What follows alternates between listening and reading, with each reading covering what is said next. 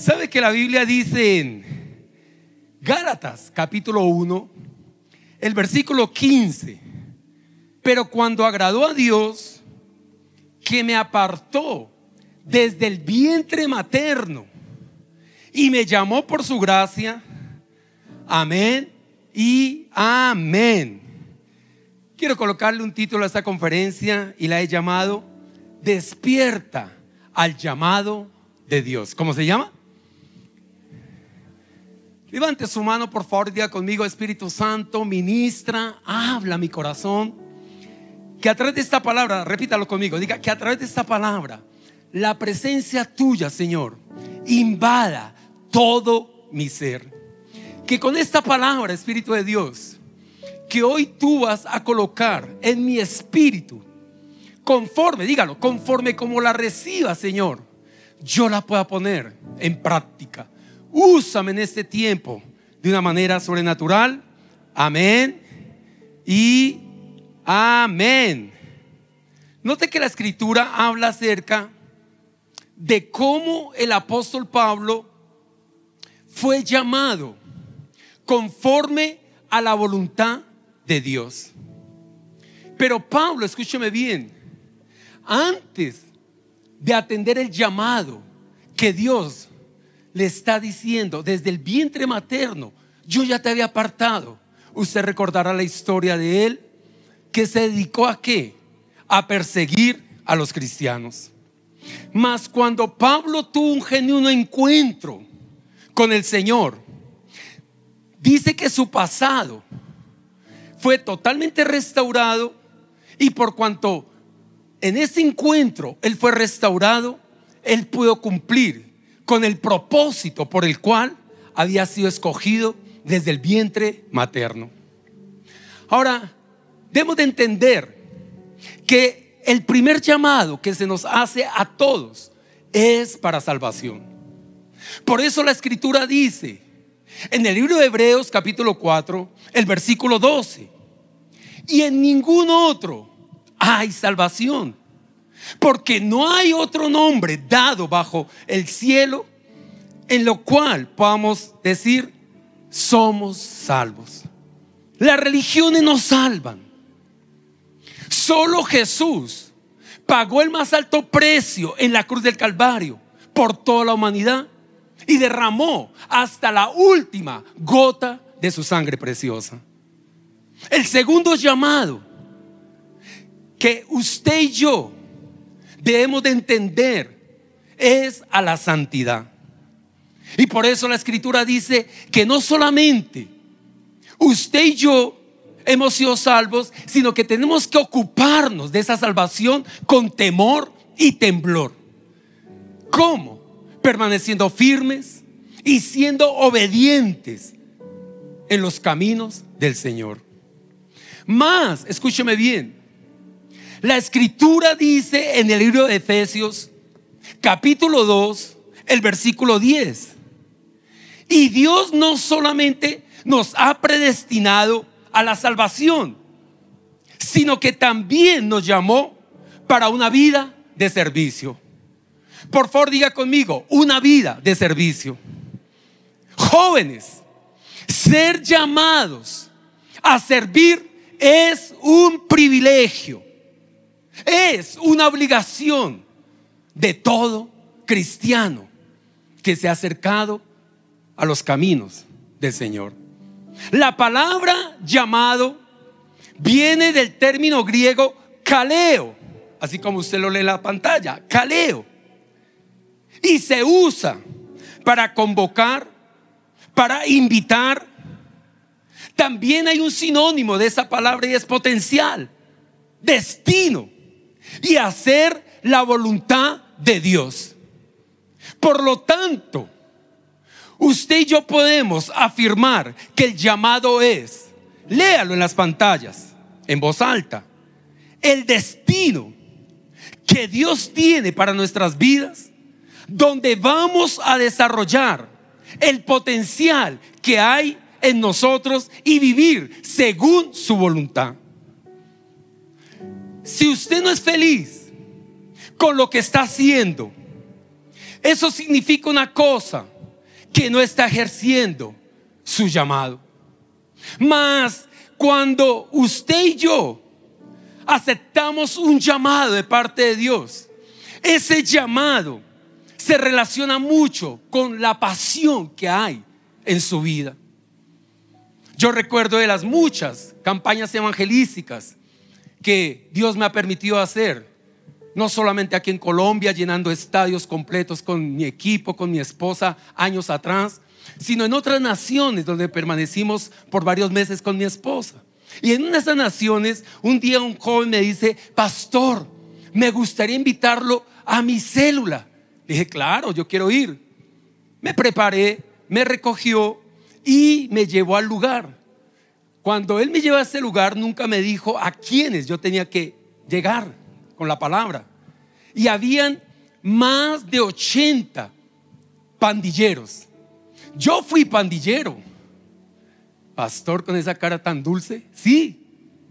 Yo fui rebelde. Yo hice cosas que hasta pena me da compartir en este púlpito. Pero cuando yo vi estas caras de estos hombres, mire, yo no me acobardé. Pero sí empecé a sentir cierta cosa internamente. Dicen, yo internamente, el diablo me decía, te van a matar. Tú fuiste malo, pero esos son más malos que tú. Y sí, tenía una cara terribles. Y me dieron la oportunidad de compartir 10 minuticos. Y yo decía que comparto. Yo me había preparado para una célula, así como la de ustedes, de santidad. Y me dieron 10 minutos. Y el Señor dice, comparta de tu testimonio. Comparta de lo que yo hice en tu encuentro. Y comencé a compartir de mi encuentro todo lo que Dios hizo, de donde Dios me sacó. Pero yo no necesitaba decirles que yo fui pandillero, estos, estos me ganaban. Al final, para hacerle la historia corta, me hicieron fila.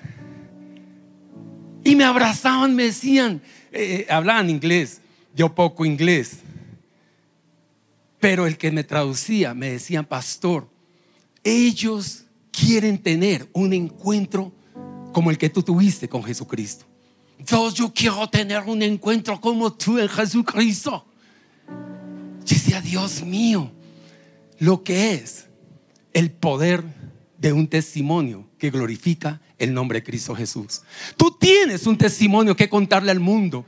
Tú tienes un testimonio que contarle a los jóvenes. Tu testimonio es valioso. No te enredes con filosofías. No te enredes con qué mensaje doy. Tú eres un testimonio viviente y tú le vas a hacer daño en este tiempo al diablo a través de tu testimonio. Dale un aplauso a Jesús.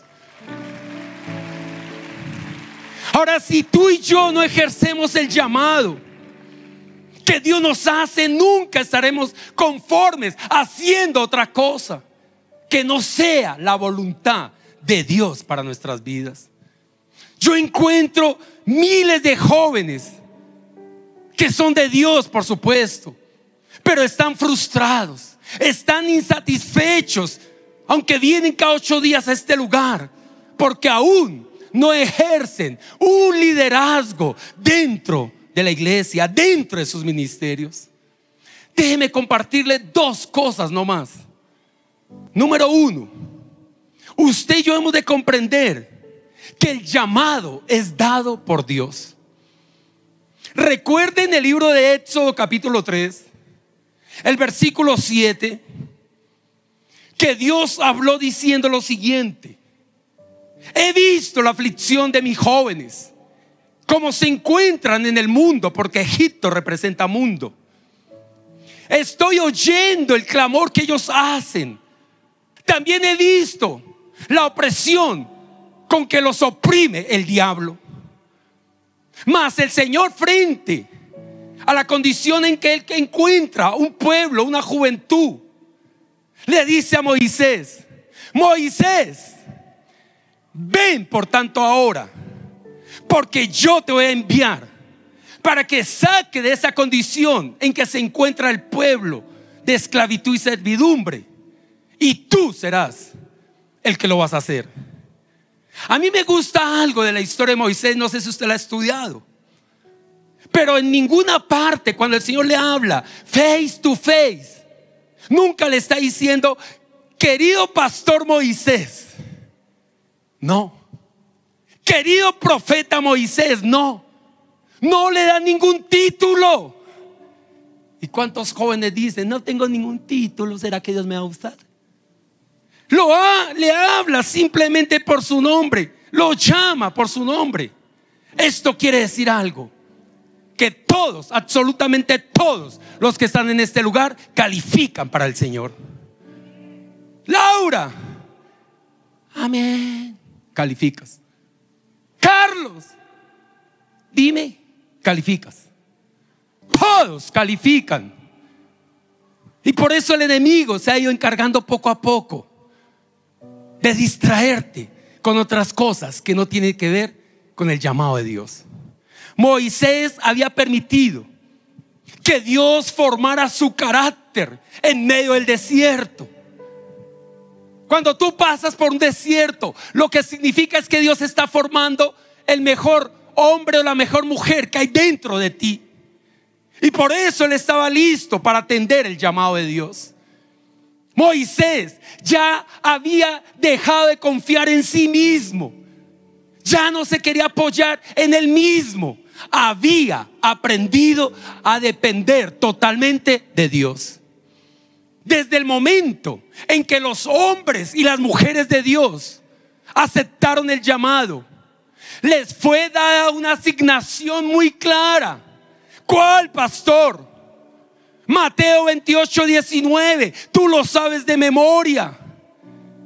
Por tanto, jóvenes, vayan y hagan discípulos a todas las naciones del mundo y bautícelos en el nombre del Padre, del Hijo y del Espíritu Santo. Ahora sabemos que formar una persona demanda un proceso, una preparación, por supuesto, pero al joven le toma menos tiempo. O no, venga, lo aclaro mejor. A nosotros los jóvenes nos toma menos tiempo que a las personas que llevan años de vida y uno tiene que cambiarle el disco duro. Por favor, dígale al que está al lado, tu disco no es difícil de cambiar. Vamos, dígale, tu disco duro no es difícil de cambiar. No, pero con esa, no, con esa emoción usted no lo cambia nadie, hermano. Cuando el Señor nos habla de preparación, usted es el que determina cuál es el tiempo de la preparación. Y si en el proceso le vamos a permitir al Señor que nos moldee y que nos cambie el carácter. Entonces el tiempo se va a cortar. Jóvenes, Dios nos llama a gente perfecta. Pero cuando la persona se dispone, el Señor lo perfecciona, lo madura espiritualmente a todo aquel que llama. Y yo sé que muchos jóvenes, mientras están siendo llamados, aún están lidiando con un carácter descontrolado. Viven a la defensiva, se ofenden por cualquier cosa. Mas la señal de un joven maduro es que no se ofende fácilmente y si lo ofenden, él perdona con facilidad. Y cuando el Señor le dice a Moisés, en el versículo 10 de ese capítulo 3, ve, te enviaré ahora. Ahí vino como la confrontación entre el llamado de Dios y la decisión que Moisés tenía que tomar. Hoy Dios lo está confrontando.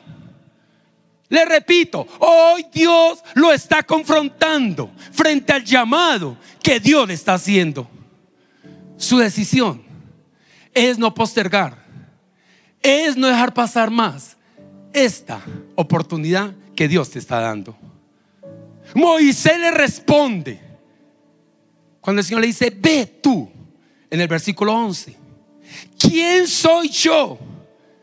Parece que tenía descendencia argentina. ¿Quién soy yo?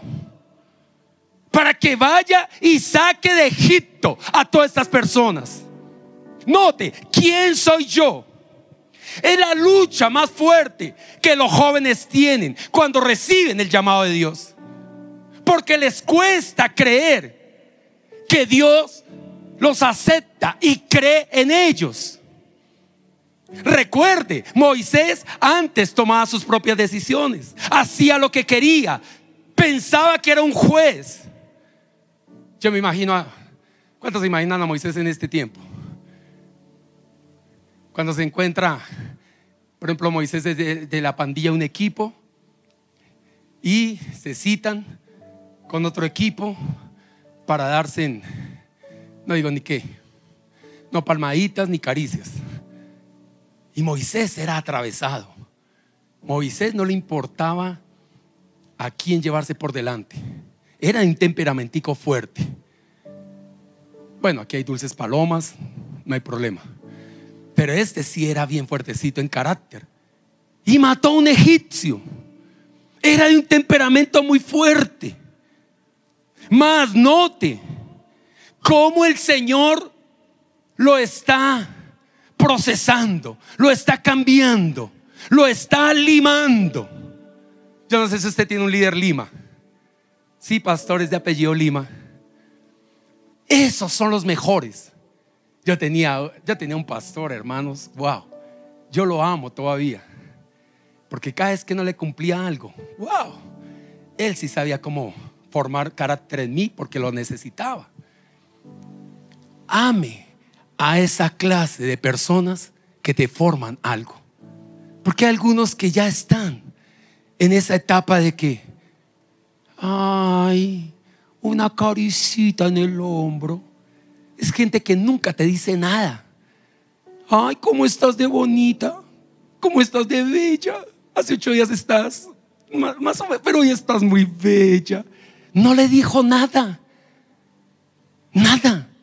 Pero cuando usted tiene líderes que te forman áreas de tu carácter, aprécielos, aunque al principio usted los aborrece, los detesta, busca ver dónde se cambia. Ay, no, yo me cambio para otro ministerio. Donde me den amor. Mucho amor necesito. Madure. Ya es tiempo que usted acepte esos líderes que te están diciendo las cosas constantemente, porque están formando un carácter de Cristo en tu vida. Denle un aplauso por lo menos a esos líderes, anímelos. Ahora note el versículo 13. El Señor dice, o Moisés dice, Señor, y si me preguntan, ¿cuál es tu nombre? ¿Cómo les voy a responder? No te llamo Moisés listo para ser guiado por el Señor. Entonces el Señor le responde en el versículo 14. Diles, Moisés, cuando te presentes a ellos, yo soy el que soy. Repita conmigo, yo soy el que soy. ¿Esto qué significa? Que Dios se iba a revelar como el Dios del hoy, el Dios de la hora. Y le tengo buenas noticias. Si hoy vino por su milagro, saldrá con tu milagro. Si hoy viniste por una respuesta en alguna área específica de tu vida, hoy será el día de tu respuesta. Si hoy viniste a decirle al Señor, ábreme hoy la puerta que necesito que se abra, el Señor le abrirá la que Él sabe que te conviene. Hoy es el día de tu milagro. Hoy es el día de tu cambio. Gracias por su entusiasmo. Gracias por ese entusiasmo. El yo soy prometió que estaría todos los días con nosotros. El yo soy obrará a favor a quienes llamó por su gracia. Número dos, quiero concluir. Ser llamado, ¿qué significa? Que usted y yo tenemos que abstenernos de cosas que a Dios no le agradan de nosotros. Y por eso Dios te está quitando ídolos jóvenes. Y tú sabes cuál es el ídolo tuyo. Y cuando tú tienes la capacidad de entregarle ese ídolo, Dios va a poder obrar como Él quiera a través de tu vida. A mí me ha pedido muchos ídolos. Y el primero fue mi cabello hasta la cintura. Yo llegué aquí con un, con un son de orgullo terrible. No, yo, mi cabello era lo que ocupaba el primer lugar en mi vida. Hasta que un día Dios dijo, entrégame tu ídolo. Y yo dije, bueno, yo te entrego a mi esposa, te entrego el auto que tengo. Yo pensé en todo, menos en el ídolo que yo amaba. Hasta que el Señor habló seriamente y me dijo, es frente al llamado que te estoy diciendo, entrégame tu ídolo. Si tú me lo entregas, yo voy a hacer de ti un instrumento de honra para mi obra. Cuando yo le entregué mi cabello, yo me sentí como Sansón, sin fuerza. Llegué deprimido. Un mes. porque usted dirá, ¿y usted dónde es, pastor? Yo, no, yo crecí en jóvenes, no se preocupe. Yo pasé muchos años en la red de jóvenes. Que haya madurado es otra cosa. Pero yo pasé por jóvenes y allí fue el proceso más lindo de mi vida. Porque cuando le logré entregar lo que a Dios, para Él consideraba que ocupaba el primer lugar, más que Él, ahora vi cómo Dios nos usaba para su honra. El Señor espera que tú y yo nos entreguemos genuinamente a Él. La decisión es nuestra en cuanto si haremos lo que Dios nos llamó a hacer y el lugar donde Dios nos ha puesto. Jóvenes, quizás tú dices que hay mucho tiempo para esperar en esta tierra, pero quiero decirle, no lo hay. Usted bien sabe, frente a los comportamientos de estas barras y muchas cosas sucias, corrompidas que hoy en día los jóvenes inventan, hay una guerra entre el bien y el mal. Usted va a notar como cada día vemos jovencitos que están consumidos en la maldad, deprimidos, violentos, rebeldes. Mas hoy el Señor nos está diciendo, respondan al llamado que yo les estoy haciendo. Nuestro llamado en plenitud con mi esposa fueron años atrás, cuando estábamos muy indecisos, si acepto el llamado, ¿será que Dios va a hacer algo con nosotros? Y yo era joven, mi cabello aún largo. Vendía artesanías, pero finas, por favor. No era un artesano malo, de nivel. Y un día le dije al Señor, con mi esposa, así, Señor, yo quiero trabajar seis días a la semana para tu obra y bendíceme en un solo día. El Señor se tomó en serio ese, ese pacto que yo hice con Él. Y en un día me bendecía todo lo que una persona pueda ganar en tres meses. Me bendecía de una manera sobrenatural. Más esos seis días los aprovechamos con mi esposa todos los días haciendo células. Había días donde hacíamos tres células en diferentes horarios, pero ocupados todos los días. Y teníamos como una competencia sana con mi esposa. ¿Qué personas más traíamos a este tipo de reuniones? Fue algo en lo cual yo entendí que Dios se toma en serio el llamado cuando uno es capaz de decírselo, Señor, yo te quiero servir de todo corazón a tu obra.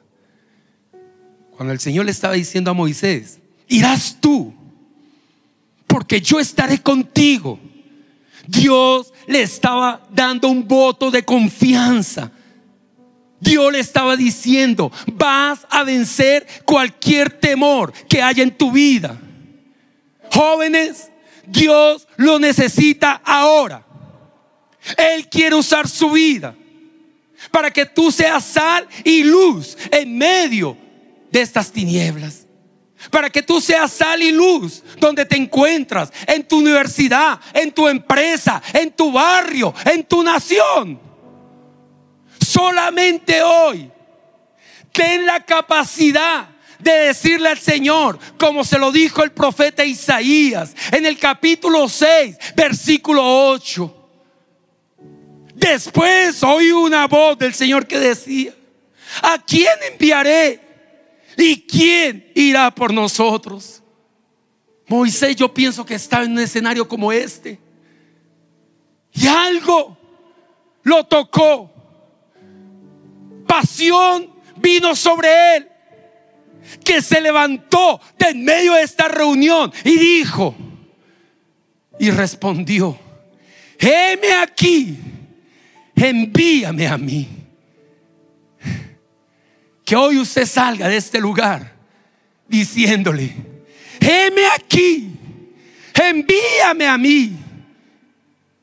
Y el Señor te va a tomar y va a hacer de ti un ministro para que puedas tocar los corazones de la juventud.